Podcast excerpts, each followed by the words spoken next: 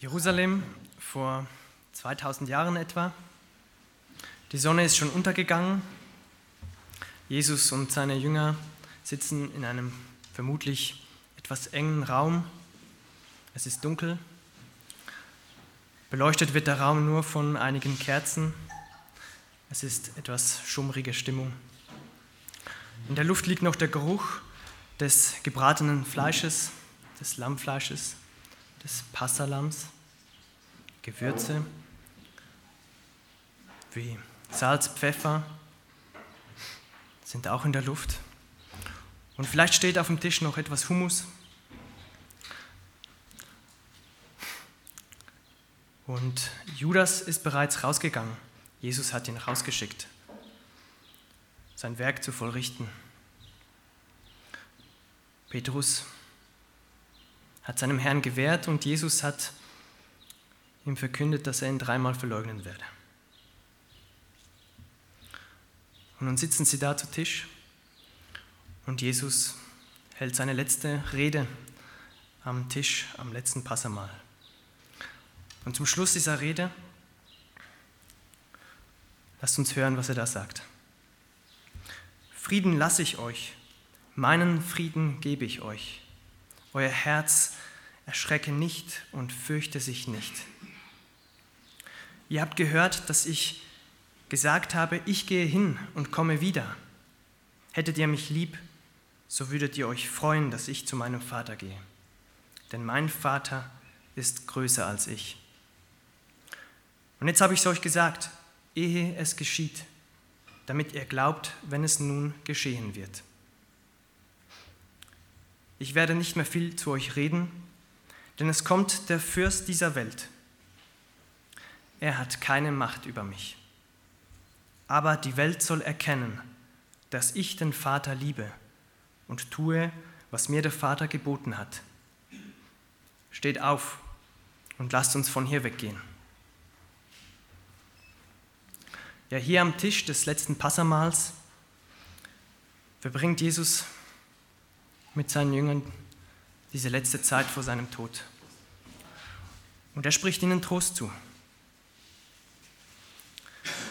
Er lässt sie hören, was er ihnen zurücklässt, was er ihnen als Testament hinterlässt, nämlich seinen Frieden. Es ist wahr, Jesus hat der Welt wirklich Frieden gebracht. Es ist wahr geworden, was der Engel an Weihnachten in die Nacht hinaus rief. Frieden auf Erden. Frieden, ja. Was könnte denn ein größerer Trost für eine feindliche Welt sein, als Frieden, der nicht von dieser Welt ist? Meinen Frieden lasse ich euch, sagt Jesus. Erschreckt nicht, fürchtet euch nicht, sondern freut euch. Ja, so unerhört wie es ist, angesichts des Todes vom Leben zu reden, so unerhört ist es in einer kranken und feindseligen, einer Welt des Schwertes vom Frieden zu reden.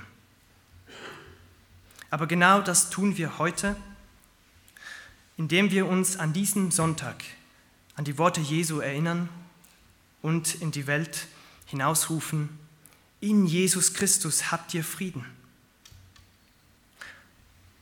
Und doch, während Jesus von seinem Frieden spricht, pirscht sich bereits der Tod an ihn heran.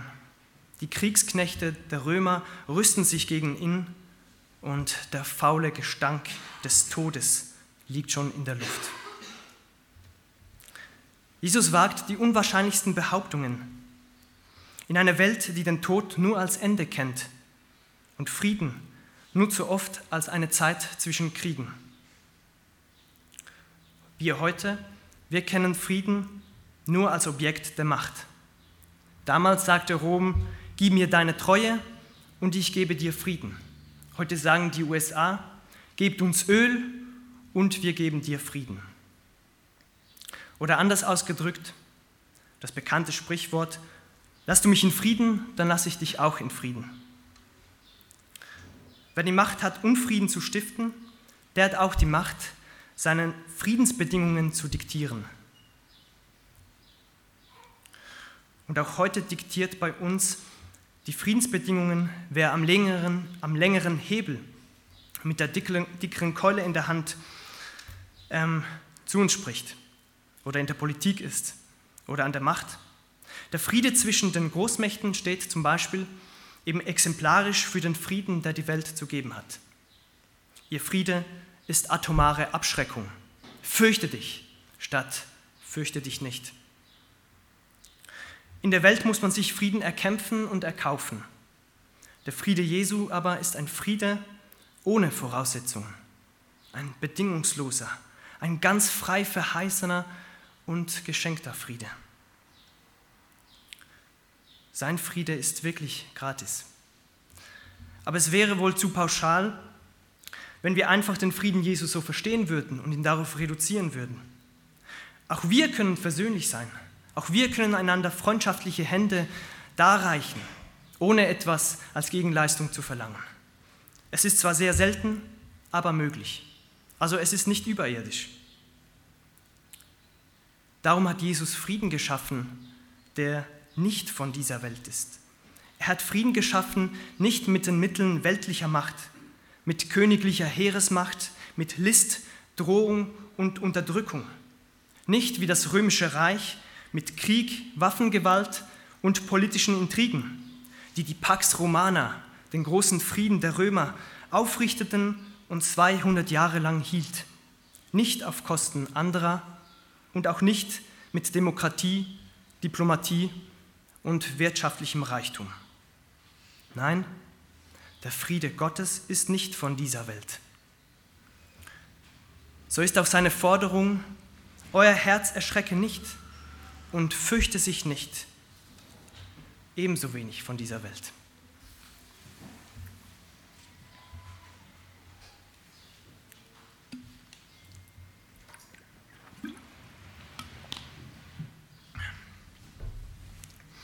Gott gibt wohl Frieden, der furchtlos macht. So scheint es mir zumindest, wenn ich diese Worte Jesu durch meinen Kopf gehen lasse.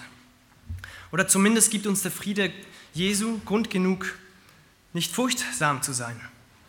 Nämlich fast wie ein Feldherr scheint es mir, der vor einer Schlacht seine Soldaten ermutigt, wenn er zu seinen, zu seinen Jüngern sagt, Furchtlosigkeit, Furchtlosigkeit soll in eurem Herzen sein.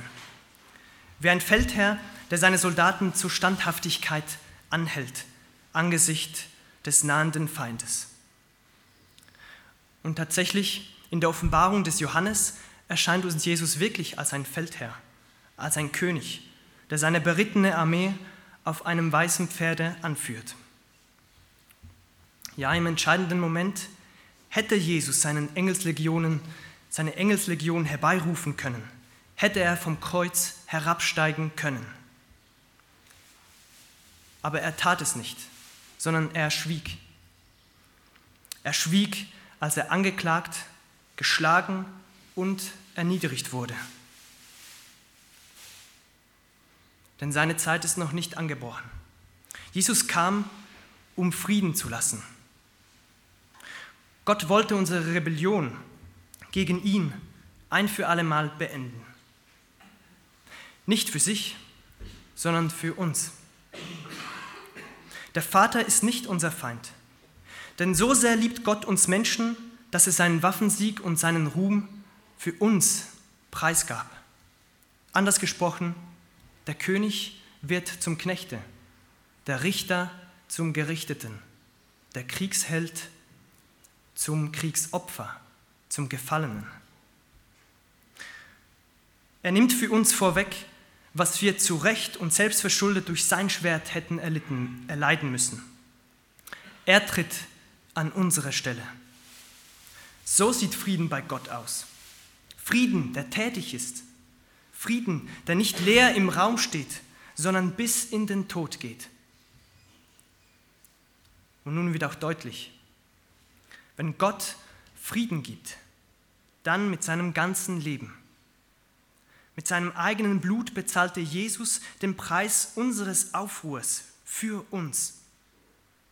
Damit schuf er den Raum für seinen Frieden den Ort, an dem sein Friede wohnen kann, an dem keine Furcht vor Tod und Strafe mehr ist. Wir mögen unsere babylonischen Türme des Friedens noch so hoch bauen, bis in den Himmel werden sie nie reichen, bis in die Ewigkeit nie halten. Das Kreuz Jesu aber reicht von der tiefsten Grube des Totenreiches bis zu den Füßen des Vaters im Himmel. Unbegreiflich, unverbrüchlich, ewig und gnädig.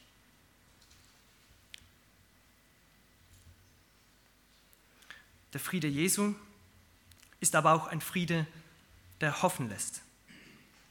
Der uns hoffen lässt jenseits unseres Leidens und Lebens. Jesus ist zwar von uns gegangen, vom Grab in den Himmel gefahren, aber er wird wiederkommen. Gottes Friede ist ein Friede der Hoffnung. Denn wir hören Jesus sagen, ich komme wieder und wir freuen uns. Voller Freude sehen wir voraus in die Zukunft. Wir blicken auf die Zeit, in der wir Jesus wirklich vor uns haben werden, ihn anfassen und hören und ihn vielleicht sogar umarmen werden können. Doch die Jünger hörten damals vor allem eines, ich gehe hin. Seine Jünger hatten zwar gehört, wohin Jesus gehen würde, nämlich, dass er zu seinem Vater im Himmel geht. Aber wie hätten, wie hätten, diese Worte mit, wie hätten sie diese Worte mit ihrem Herzen fassen können? Sie konnten Jesus fühlen, ihn wirklich hören. Er stand vor ihnen. Er war ihre Wirklichkeit. Und was Jesus bevorstand, war alles andere, so unwirklich, schrecklich und grausam. Allzu menschlich reagierten sie. Verständlich, dass sie sich ausmalten, was Jesus bevorstand und dabei keine Freude, sondern nur Trauer und Furcht empfanden angesichts seines nahen Todes am Kreuz. Und darin besteht wohl auch das Unerhörte des anklingenden Vorwurfs Jesu, dass seine Jünger ihn nicht wirklich lieb hätten.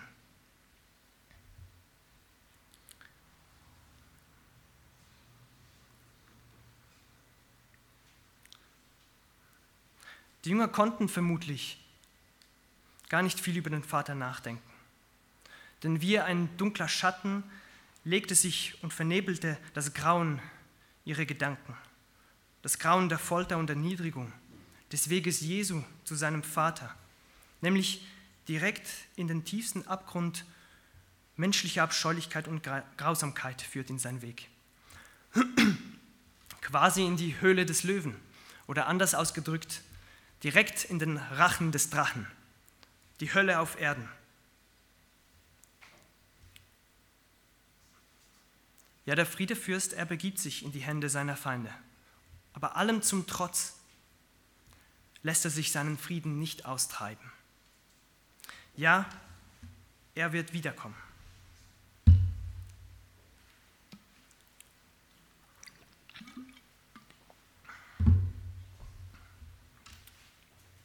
Sein Jünger war das aber wohl ein kleiner Trost, von Jesus zu hören, dass sein Vater größer ist als er. Der Vater war ja nicht da, der Vater steht ja nicht vor ihnen. Selbst seine tröstende Mahnung, euer Herz erschrecke nicht und fürchte sich nicht, klingt wie der verzweifelte Ruf eines Feldherrn, der zur letzten Schlacht ruft und angesichts des feurigen Drachen seine Truppe zum mutigen Vorrücken anhält. Seid unverzagt, wenn der Drache mich verschlingt. Ja, welcher Soldat könnte da noch ruhig, ohne Zittern seine Lanze halten und voran marschieren, wenn sein geliebter Herr, Feldherr und König vorangeht und gefressen wird? Welcher sachkundige Stratege würde seinen König, seinen Feldherrn nicht in die hinterste Reihen stellen, damit er geschützt ist? Wie sollte die Schlacht gewonnen werden und wie die Moral der Truppe im Schlachtgetümmel aufrecht gehalten werden, wenn der König fällt? Aber diese Art zu denken ist wohl nur allzu menschlich. Der Tod ist für uns die große, schreckliche, unbekannte Konstante, die vor uns liegt, unaufhebbar. Nicht aber in der Logik Gottes. Für Jesus ist es darum nicht wirkliche Liebe, aus Furcht vor dem Tod den Willen des Vaters einfach außer Acht zu lassen. Aber er meint es wohl nicht einfach als Vorwurf, nicht als Urteil, aber doch als Mahnung zum Weiterdenken. Aber wie weit konnten die Jünger eigentlich denken? Wie weit können eigentlich wir denken? Jesus sagt, denkt doch daran, mein Vater ist größer als ich.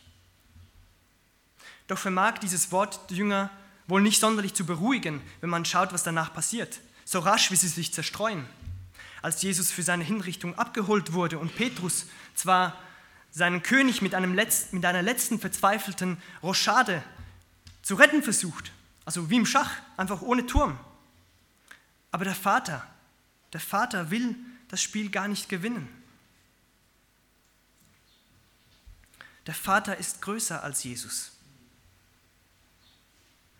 Indem er das Spiel verliert, weil er seinen König hin und her gibt, gewinnen wir. Paulus fragt deswegen berechtigt im Römerbrief, wenn aber die Verfehlung der Juden, also dass sie Gottes Sohn den Heiden ausgeliefert haben, damit er getötet werde, darum fragt er nochmal, wenn nun eben diese ihre Verfehlung der Reichtum der Welt und ihre Niederlage der Reichtum der Heiden geworden ist, wie viel mehr ihre Fülle. Und ich frage, was kann diese Fülle anderes bedeuten, als dass der König der Juden, ihr besiegter und getöteter Messias, wieder aufersteht? Wie hätten die Jünger sich in diesem Moment freuen sollen, dass ihr Retter, ihr Messias getötet werde? Nun aber freuen sie sich mit uns, denn Jesus hat ihnen Frieden gegeben. Der Tod war nicht sein Ende. Jesus ist von den Toten auferstanden. Der Tod ist nun vielmehr der Anfang, das ganz Neue. In den Tod werden ihm zwar alle Menschen folgen müssen, zwar ohne Ausnahme, aber das neue Leben durch den Tod hindurch zur Auferstehung gibt er nur denen, die seinen Frieden annehmen.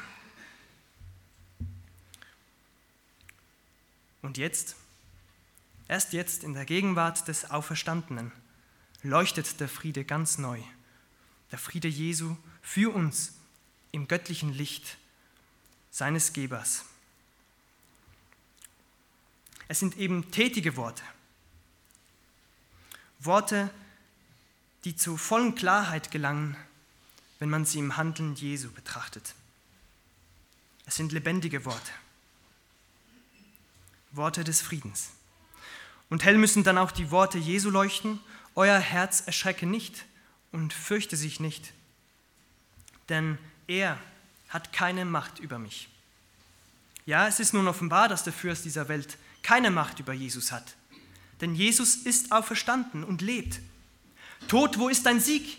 Tod, wo ist dein Stachel? Die Macht Jesu ist so jenseits von dieser Welt, dass er es nicht nötig hatte, den mächtigsten Schlag des Feindes zu parieren, ja geschweige denn dem Tode zu entgehen. Dass er allen zum Trotz lebt, zeugt von seiner Herrlichkeit und Jesus weiß nur eines, nämlich darauf hinzuweisen, dass er nur tut, was der Vater ihm befiehlt, weil er seinen Vater lieb hat.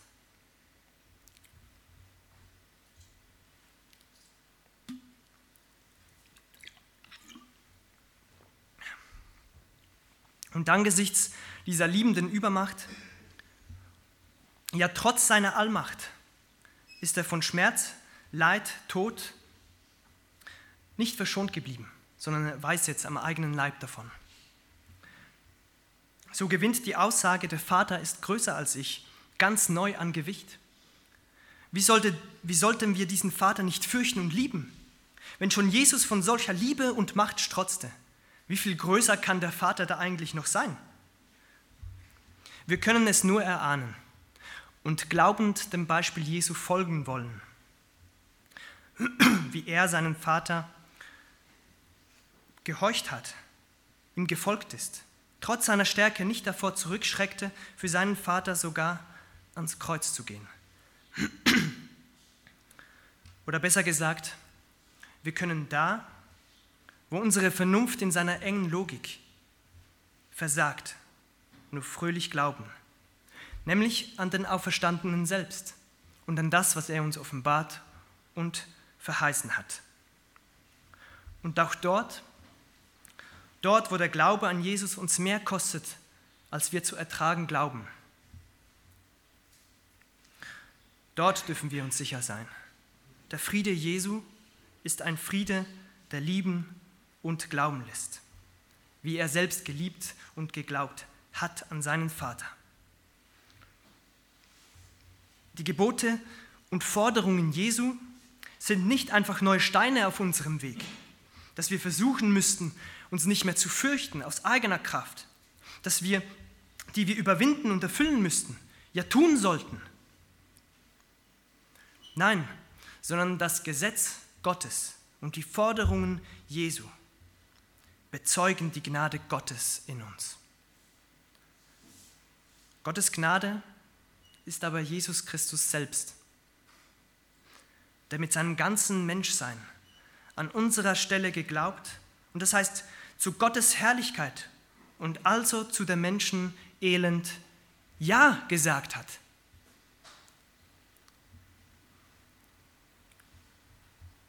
Liebe Gemeinde, was sollen wir denn jetzt noch tun? Diese Frage und ihre Antwort und vor unserer Frage schon die Antwort ist uns vorgelegt und auferlegt mit der ganzen Würde und Gewichtigkeit eben des göttlichen Gesetzes und der göttlichen Forderung Jesu. Ihr werdet glauben. Ihr, die ihr oftmals Streit habt untereinander, ihr, die ihr oftmals kleingläubig, zweifelnd umherirrt, Ihr, die ihr in mancherlei Sorge und Not euch erschreckt und euer Herz mit Furcht belastet. Ihr, die euch nicht freut über den Tod, der zum Vater, ja der zum Leben führt. Ihr werdet in Widerspruch zu diesen euren Sünden im Kampf gegen sie, nein, in ihrer völligen und restlosen Austilgung denn auch die kleinste Sünde wäre immer noch die ganze, die tödliche Sünde. Ihr werdet Gott fürchten und lieben.